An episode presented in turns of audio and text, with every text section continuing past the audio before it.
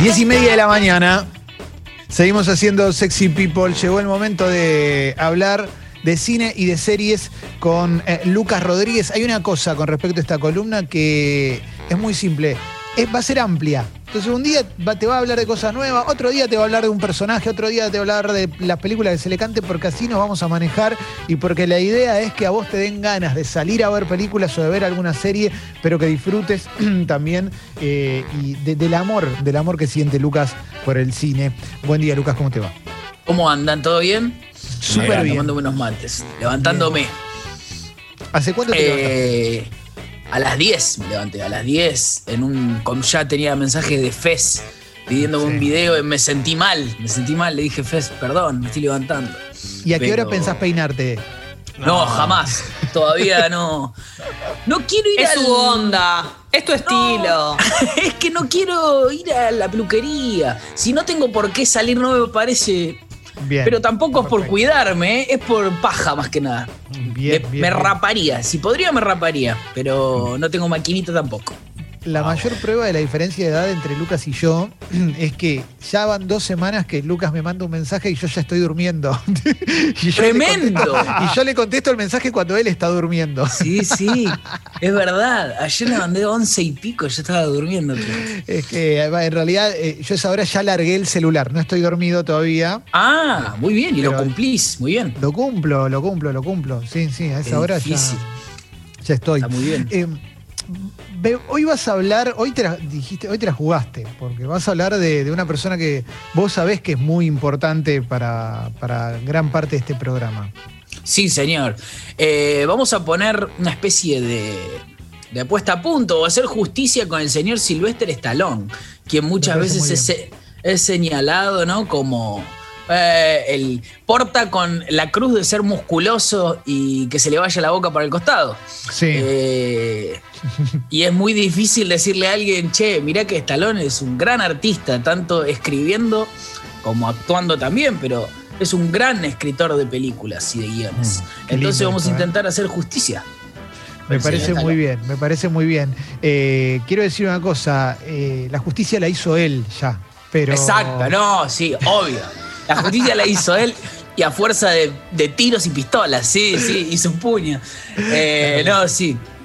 Pero ¿por dónde Eh, arrancarías? A ver, ¿qué, qué arrancarías? ¿Por, por, ¿Por la historia más importante de su vida? ¿Arrancarías por Rocky? ¿Irías para, vendrías más para el presente?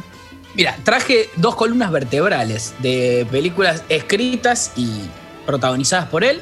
Sí. Rambo y Rocky es lo que traje. Y de ahí nos Bien. vamos, en, en el ping-pong nos vamos expandiendo. Yo ya estoy piel de gallina, yo ya te lo digo. No, sí, sí, sí, me encanta, me encanta, me encanta. Estuve revisitándolas y anotando un par de cosas también sobre Rambo y Rocky. Me parece, primero podemos arrancar con Rambo. Sí, porque por favor. me parece como que Rocky está más, más acoplada, ¿no? Es como que la gente Rocky la tiene un poquito más. Rambo muchas veces sigue estando en el lugar de, bueno, a Stallone nunca se le acaban las balas, ¿viste? Que ese Sí. tipo de... Sí. Ese tipo de sí, cosas. Sí. Es importante entender a Rambo como una película. Bueno, imposible no hablar de Vietnam si hablas de Rambo, película de Sí. 1982. Eh, hay que entender que la guerra de Vietnam termina en 1976. Así que en términos históricos es prácticamente filmarla al otro día. ¿no? Sí. Eh, y Rambo tiene todo, a- todo un guion tan sólido e ideas detrás sobre lo que era la vuelta de Vietnam en ese momento, la vuelta de los soldados de Vietnam en ese momento. Vieron que Rambo empieza y se entera que un amigo, el- la película empieza con él yendo a ver un amigo a un pueblo de Estados Unidos, que se entera que su amigo, que también había estado con él en Vietnam, muere. Había Sí. muerto de cáncer sí. ya deja como esa idea de que, bueno, si no te morías en Vietnam, te volvías muerto de Vietnam, porque te Sí. traías el cáncer o te traías un certificado de muerte. Va, va a ir a este un pueblo inventado. Creo que existe el pueblo, pero no existe en el lugar físico donde está en la película, que es Hope, Holiday Land. Y va a hacer toda esa referencia al American Way of Life del momento, como toda esa idea con la que se vendía Estados Unidos hacia afuera, ¿no? De esperanza, tierra de las Sí. oportunidades. Y Rocky va a ser uno que vuelve y se va, se va a enterar que está fuera de ese plan de la Sí. tierra de las esperanzas y oportunidades. Sí, recordemos que Rambo está basada en la novela Primera Sangre de David Morrell. Claro, la película, la película también se llama First Blood. Sí, sí, sí, exactamente, exactamente, exactamente. Sí, él llega siendo un héroe de guerra y de repente se da cuenta que no vale nada eso. Exactamente, sí. Él se da cuenta, de hecho, de manera literal. Él va a llegar al pueblo este, va a intentar entrar, lo van a ver con su camperita de Vietnam, que dice Vietnam, y la bandera que dice John Rambo. Y el sheriff del lugar lo que va a hacer es lo va a subir a la camioneta, a la patrulla, y lo va a llevar y lo va a dejar del otro lado del puente de la ciudad. Que justo encima hay un plano ahí eh, muy pensado, que es que está el cartelito que dice Entering Hope, entrando a la esperanza, y él se queda del otro lado del puente, con toda la carga simbólica que va a tener ese, ese puente después. Te voy a frenar ahí un eh, segundo, Lucas, porque le estoy viendo la cara a Leo. Leo, vos ya estás para salir a cagarte a tiro con todo el mundo, ¿no? Yo, no, me, me vuelvo loco, olvídate. Yo soy muy fan. Me tiro de cabeza, olvídate, agarro el, arma. Aparte, siempre me gusta esa imagen del tipo, ¿viste? Del tipo que no, no quiere, no quiere, pero lo convencen. No me presiona. no, no, yo en esta no voy, en esta no voy. No voy. No, no, no me joda, no me joda. Y de repente aparece y es una carnicería. Terrible, perdón Lucas, te interrumpí, pero la verdad es que yo ya estoy entrando a punto, yo ya veo que esta columna va a terminar siendo de Rambo solo, porque ya veo que va a avanzar tanto. pero bueno, a ver, dale, lo dejan, lo dejan del otro lado del pueblo al tipo que viene de ser héroe de Vietnam. La gente por la que peleó lo rechaza. Aparte ahí, bueno, y termina en la comisaría, en la parte de abajo de la comisaría, y lo intentan bañar. O sea, lo, bañan y le dicen con esa campera acá no te va a ir bien a vos, cortate el pelo. Como que de alguna manera lo que intentaba hacer en ese momento también la sociedad estadounidense era como lavarle la cara a Vietnam. Era como de eso no se hablaba. Era como ser hincha de boca y hablar de la Copa Libertadores del 2018, ¿viste? En ese momento no, no. De eso no se hablaba. Y Rambo va, va a tener que hacer como un Vietnam en su propia casa. Vieron que mediante flashback lo, va a unir, que vamos a ver que le hacen lo mismo en la comisaría, lo mismo que le hacían en Vietnam, y después Rambo va a pelear durante toda la película en una especie de selva, no es una selva diegéticamente porque el pueblo queda en un bosque, pero va a tener que vivir nuevamente ese Vietnam, nada más que esta vez lo va a tener que, que luchar contra su propia gente, si se quiere. Sí. De alguna manera. Sí.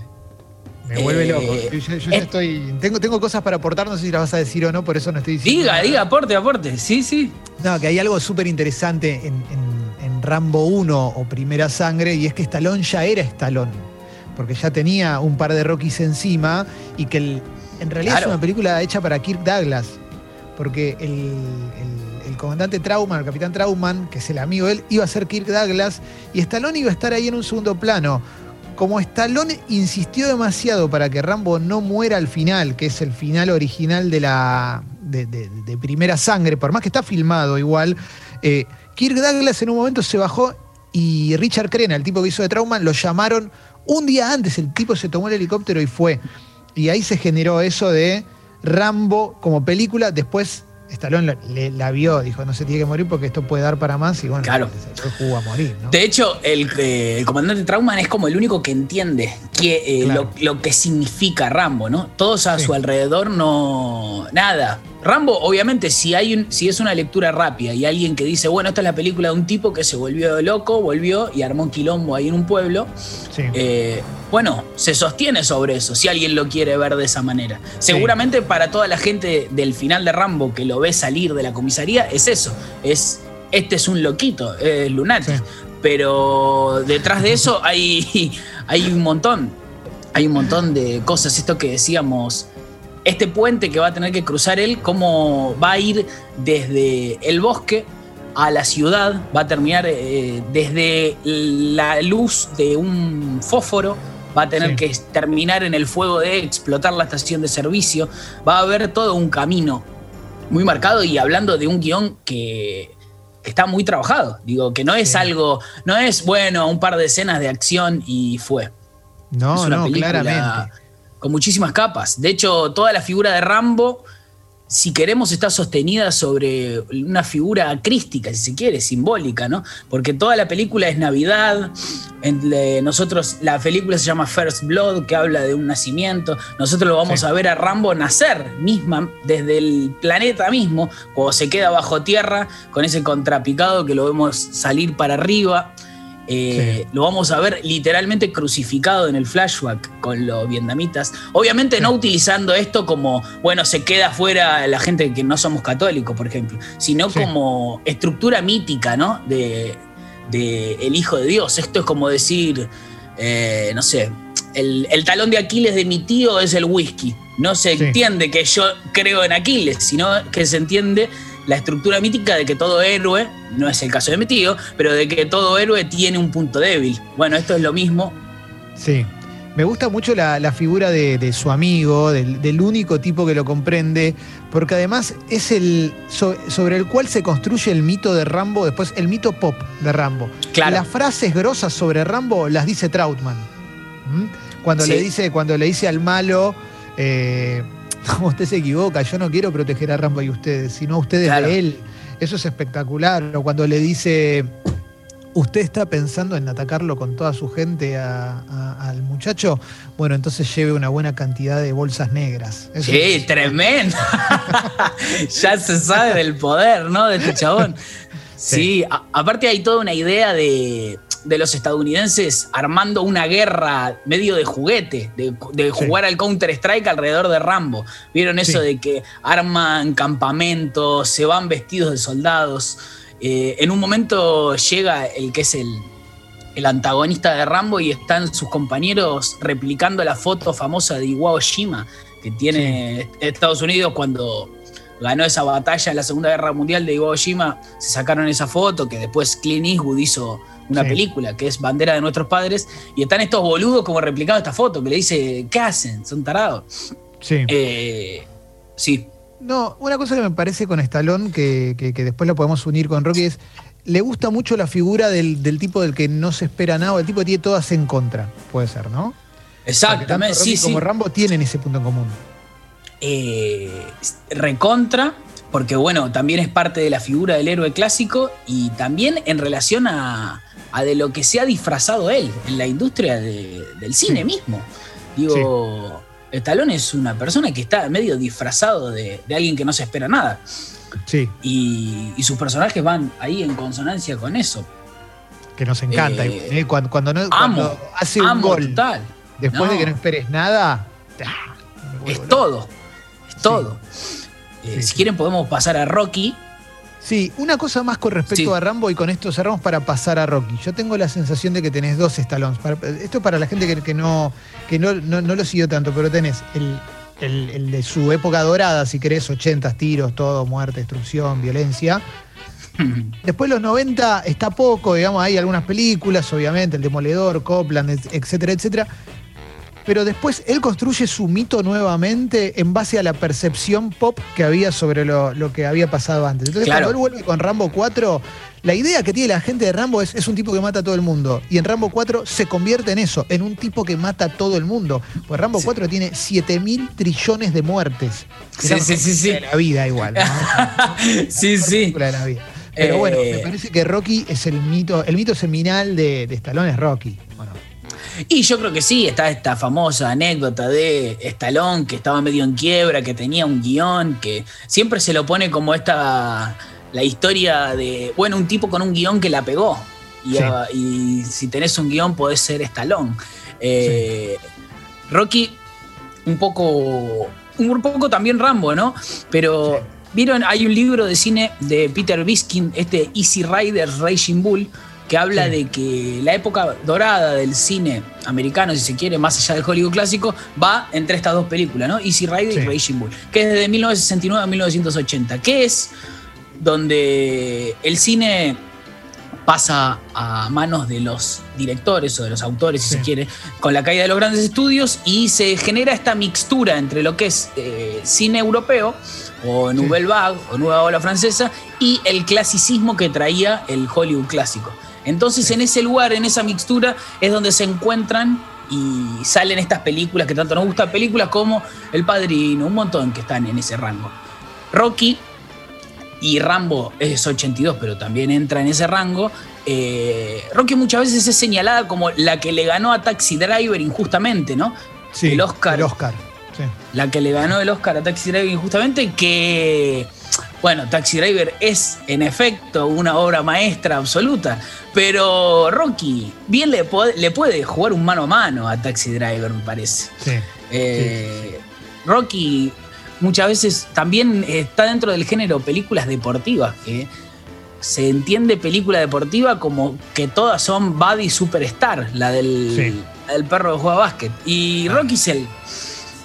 No es una gran película. deportiva. No es una No, película es una deportiva, gran- Rocky. Rocky es el derrotero de, de- de un perdedor que tiene el one shot, la única oportunidad de tu vida. Eso con lo que fantasea todo el mundo. Que un día de la nada aparezca la oportunidad. De, Que es que lo que, de le, vuelta. lo que le pasa a él.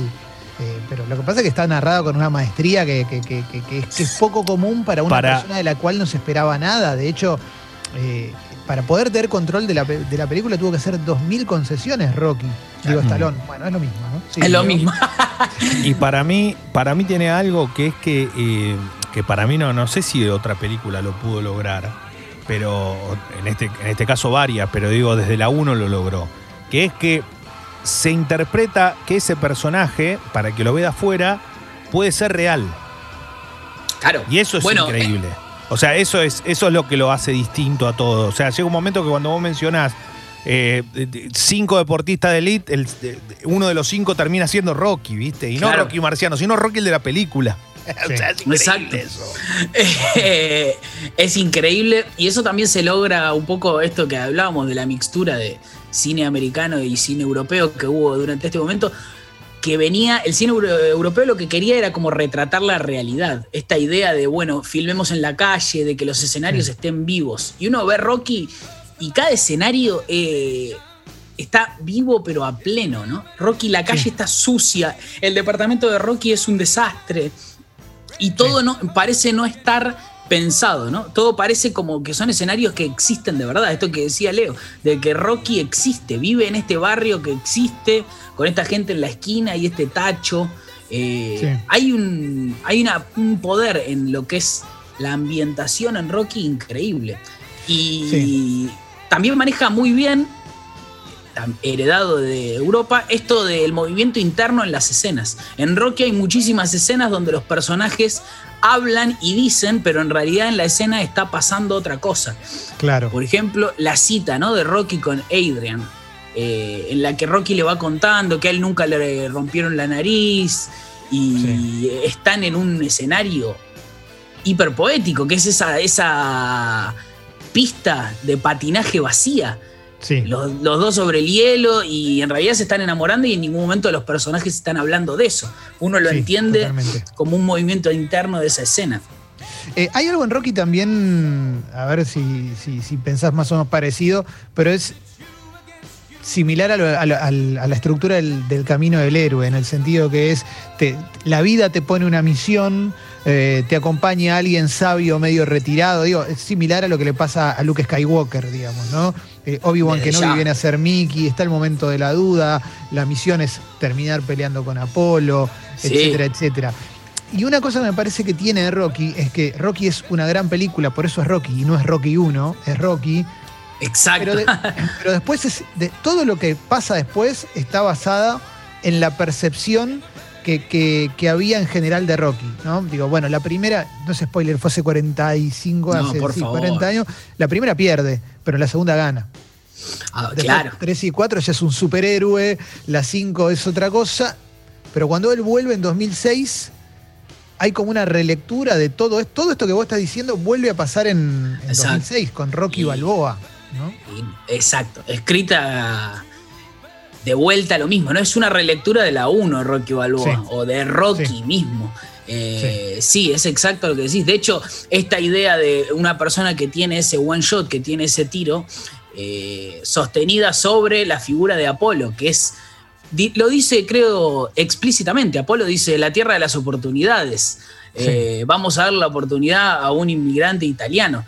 Todos entendemos que Rocky jamás hubiese ganado esa pelea. Esa, como esa falsa idea de tierra de las oportunidades y demás de la que hablábamos, la misma que hablábamos en Rambo, pero ahora acá en Rocky. De, eh, en Rocky. de hecho, esa entrada de Apolo, ¿no? De I want you, I want Sí. you, le dice. Eh, Impresionante. Tremendo. Un carisma Apolo, eh, una Sí. especie, una especie no, un Mohamed Ali de la ficción.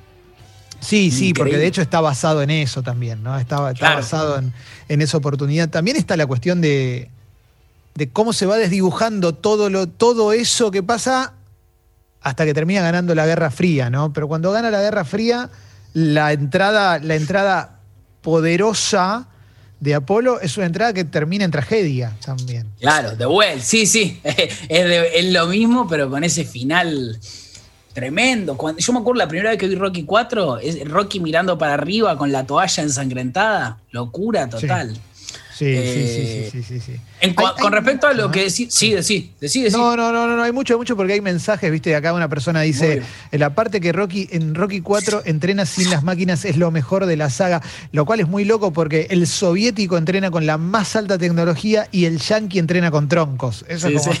es muy poco creíble. Claro, muy poco claro. creíble, Pero bueno, sí, sí, sí, sí. Por favor, continúa, continúa. esa especie de Cristiano Ronaldo que es Iván Drago.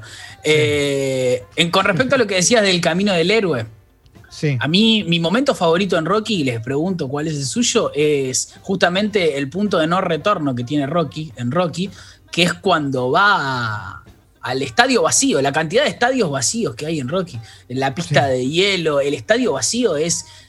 Siempre me emocionó esa parte. ¿Por qué va esa noche ahí a darse Sí. cuenta de que, bueno, de que ya no, no hay vuelta atrás y se da cuenta de esto de que no puede ganar y que sin embargo quiere aguantar hasta este round? Y eh, de vuelta esto del movimiento interno de las escenas, sostenido sobre que él mira su cartel como una Sí. especie de doble, una especie de espejo y dice, está mal, yo no voy a... No voy a luchar con estos pantaloncitos. Que tengo entendido que el- la curiosidad o el dato es que habían, habían mandado a hacer mal el cartel y se justificó mediante eso, pero Excelente. como también está, está justificado mediante lo que le pasa internamente al personaje. De vuelta esto de que dice una cosa y, y están pasando otras. Para mí, mi momento favorito de la saga de Rocky es, eh, está en la 2, que es el momento que cada vez que lo veo me quiebra, que es cuando Adrian tiene, tiene al hijo y queda en coma porque el parto, el parto se, se complica y él deja de entrenar para la revancha con Apolo, deja, lo único que hace es ir a leerle cuentos a Adrian y a rezar a la iglesia para, para que Adrian se recupere hasta que, bueno, finalmente se recupera. Yo ya estoy emocionado mientras te lo estoy diciendo. Sí, sí, es. Y cuando, cuando ahí le- él no quería ver al hijo hasta que ella se despierte, y cuando le dan al bebé a Adrian, entonces están todos, todos así como fe- felices porque ella se recuperó, él le dice para tranquilizarla, quédate tranquila que no voy a pelear, y ella lo mira y dice, Win it. gana, ahí, ahí arranca, no, me vuelvo loco. Alessi, No, el abrazo, el abrazo del final entre Rocky y Apolo. No, en el, en el agua. En, Sí. en la No, no, no, el, el, eh, no, no, no, el abrazo después de la pelea. Ah, Claro. ah, al final de todo. cu- cuando Que ahí- Cuando lo reconoce. Cuando Sí. te cae la ficha de que Apolo no es malo. Claro. No, Sí, para mí, para mí, para mí la muerte de Mickey fue Bueno. un momento Uh. tremendo en Rocky 3, cuando, cuando ahí se da cuenta de un montón de cosas, ¿no? Él ahí cambia definitivamente su cabeza y va por todo. Yo Sí. de chico amaba la 3, la amaba. Y hoy en día la veo y. Es la por más ejemplo, floja. Es la más Es flo- floja. El, bueno, el personaje de Mr. T no tiene un gris. No se entiende bueno. por qué es tan malo ese personaje. Ah. No- no dice- pero la amo igual, la amo. Me encanta ellos corriendo en, en la. Igual, playa. pará, te voy a decir algo, te voy a decir algo. Viéndolo en el tiempo, vos lo- cuando ves ahora las imágenes de Iván Drago, ahí le tomás, tomás mucho más valor de lo que fue Iván Drago como oponente. O sea que, Iván. porque lo ves ahora y decís, uh, mirá lo que este chabón lo que sigue siendo. Se Sí. puede creer, ¿viste? Impresionante. Entonces ves y decís, y lo que. Imagínate hace cuántos años. Bueno, eh, a mí me gusta también mirarlo como en el tiempo. Si hago un- Sí, eh, sí. Me motiva. Sí, sí, Iván sí, Drago sí. Está, está en los spin-off. Está en, en la última. En Creed 2 está el hijo de Iván Drago. eh, y está bien. está- a mí me gustan las Creed. Está bien, Están re igual. buenas. Soy, soy muy parcial, pero me gustan las Creed y las sostengo. Las sostengo en el tiempo. Lucas, para, para cerrar te quiero preguntar si tenés que hacer un, una suerte de ranking no, no tiene, no tiene que ser orden, ¿no? Pero alguien quiere entrar en estalón. ¿Qué le dirías que vea? Traje, traje dos recomendaciones más allá de estas Bien. dos películas de las que hablamos. Supongo que Rambo y Rocky más o menos la- las habrá visto todo el mundo. Invito a hacer una revisión y buscar un Sí. poco estas cosas de las que hablamos. Y después traje, escrita y dirigida por Stallone, eh, Paradise Alley, que es Sí. el bar del infierno. Automáticamente después de Rocky, Stallone filma una película de vuelta con las mismas ideas de Rocky. Tres hermanos italoamericanos que caen a América y bueno, tienen que, tienen que vérselas. Eh, también en, en la, en consonancia con las ideas y la visión que tiene Rocky sobre Sí. Lo que era llegar a Estados Unidos y, y todo esto. Y Acá después. el reconocimiento a Leo Gávez que me regaló la novela de la taberna Ah, infierno. Sí, la tengo por Perdón, ¿eh? Perdón, No, sí, perdón. lo ¿no? revaloro, Leo. ¿Cuántos años tiene ese libro? Sí. Chequealo, papu. Sí, sí, pero para llenarme el aire que la voy a buscar mientras. No, no, no, Sí. tranquilo, tranquilo, no, no, impresionante. Muy buena película. También Pero- hay que hacer, hay que ponerme una que no de Estalón. Ah, sí, una que no. Para mí, The Expendables es todo lo que no en el mundo. Y eso que están todos, pero no, la, no me gusta, no. Parece como un álbum de figuritas de Expendables. No, pero Es Expendables es todo, los indestructibles. Mirá eso. Esta es la novela, me la regaló Leo. Leo, lo revaloro, ¿eh? Muy Lo buena está. Buena Sí, tapa es- dura. Está Y muy es bien. un, es un, es difícil, no, era tan, no, era tan, no lo tenía tanta gente. Va en su momento. Sí, sí, sí. ¿Y cuál, lo- ¿Y cuál otra, Lucas, para cerrar? Y para cerrar, Copland, película en la que Stallone eh, demuestra que a nivel actoral se juega un arco a arco con Robert De Niro, con Ray Liotta, Harvey Keitel, con el que sea. Realmente está, está muy, muy a la par.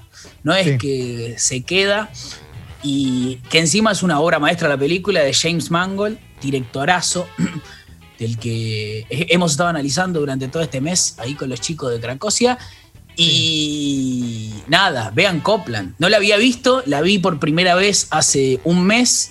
Creo que durante un mes lo único que hice fue ver Copland de a pedacitos.